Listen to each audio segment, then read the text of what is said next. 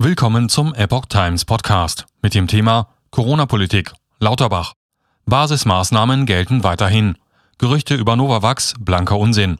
Ein Artikel von Epoch Times vom 10. März 2022.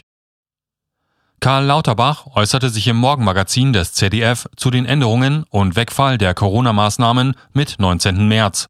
Kursierende Gerüchte zum Impfstoff Novavax, welcher in den sozialen Medien als gefährlich bezeichnet wurde, dementierte er. In vielen Nachbarländern von Deutschland wurden bereits sämtliche Corona-Maßnahmen fallen gelassen.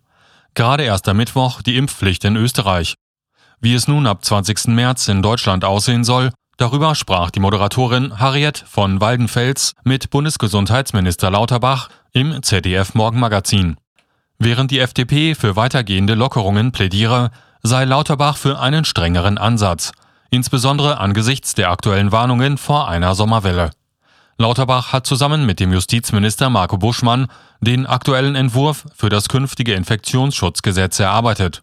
Alles öffnen sei laut seiner Ansage demnach nicht vorgesehen.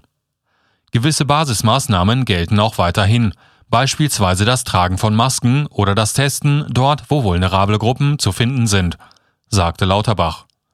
Mit einer sogenannten Hotspot-Regelung im Entwurf solle sichergestellt werden, dass, falls die Fallzahlen tatsächlich weiter steigen und die Krankenhausversorgung gefährden würden, weitergehende Maßnahmen erfolgen können. Das können die Länder über ihre Parlamente sofort entscheiden, so Lauterbach. Wenn der Vorschlag im Kabinett durchgehe, könne man damit auch Sommerwellen oder Herbstwellen in den Griff bekommen, so Lauterbach. Es geht nicht nur ums Impfen. Gerüchten im sozialen Netz bezüglich des Impfstoffs Novavax, er würde Krebs verursachen, erteilte er eine klare Absage. Das ist natürlich blanker Unsinn, so Lauterbach. Der Novavax-Impfstoff sei leider bereits während seiner Beschaffung als gefährlicher Impfstoff diffamiert worden. Aktuell werde der Impfstoff deshalb kaum nachgefragt. Ich hoffe, dass sich das noch dreht, sagte Lauterbach. Unter anderem wolle man deshalb auch verstärkt Hausarztpraxen mit dem Impfstoff ausstatten.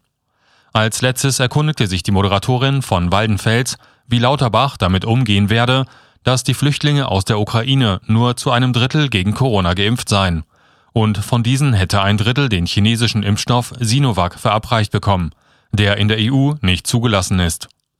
Wir können diese Impfung nicht anerkennen, wir werden aber diejenigen, die hier hinkommen, motivieren, sich impfen zu lassen, erklärte der SPD-Politiker. Es ist ohne dies eine Boosterimpfung notwendig und somit bieten wir alle Impfstoffe an, sagte er weiter. Auch andere Schutzimpfungen wie gegen Masern oder Tetanus seien bei den Flüchtlingen aus der Ukraine meist nur unzureichend vorhanden. Deshalb will Lauterbach die allgemeine medizinische Versorgung der Geflüchteten in Deutschland, aber auch in der Ukraine massiv unterstützen. Es gehe nicht nur ums Impfen. Es geht auch um eine gute medizinische Versorgung, Krankenhausversorgung, Versorgung von chronischen Krankheiten, sagte der Bundesgesundheitsminister.